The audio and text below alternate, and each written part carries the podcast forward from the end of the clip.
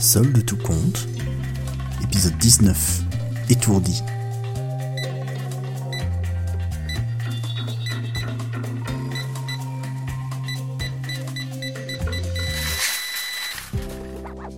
Dans la banlieue de Bristol en 1985, la vie pouvait sembler monotone. L'usine, le pub, l'usine, le pub, mais pas pour ce jeune homme au trait bourru avant l'âge qui enfourchait sa bicyclette pour se laisser rouler jusqu'au port. Le soleil pointait tout juste le bout de son nez et diffusait déjà sa chaleur et sa lumière à travers la brume.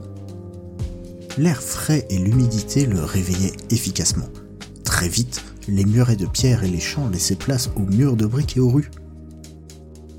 Arrivé sur le port, sa journée commençait. Décharger des caisses du bateau, charger les mêmes caisses dans les camions, son corps avait été sculpté à la tâche depuis les deux ans qu'il faisait ça presque 10 heures par jour. Il s'était vite fait à la difficulté du travail grâce à l'esprit de camaraderie, mais il n'arrivait toujours pas à supporter l'odeur iodée omniprésente dans l'entrepôt. En été, malgré la glace, la chaleur ne faisait que les amplifier. Discrètement, lui et ses collègues prenaient un peu de glace pilée et la frottaient sur leur corps pour se rafraîchir. Évidemment, ça n'est pas l'odeur. Cette odeur, qui les accompagnait jusqu'au pub, où cela posait régulièrement des problèmes avec d'autres corps de métier plus olfactivement susceptibles. Rien qu'un ou deux coups de savate ne puissent régler. Et puis pour régler les coups de savate, eh bien il reprenait quelques pintes.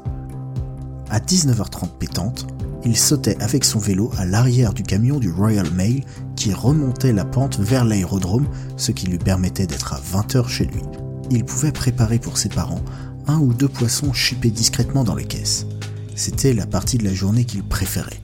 Le son de la télévision, le rire de sa mère pendant qu'il était face à face avec le poisson qu'il vidait. Cette routine durera encore un an, jusqu'à un après-midi froid de novembre, où prit la main dans le sac, ou plutôt dans la caisse, le jeune homme se prit une raclée et fut renvoyé des docks. Ce jour de novembre, où assis sur le trottoir encore tout groggy, il sentit une odeur pour la dernière fois.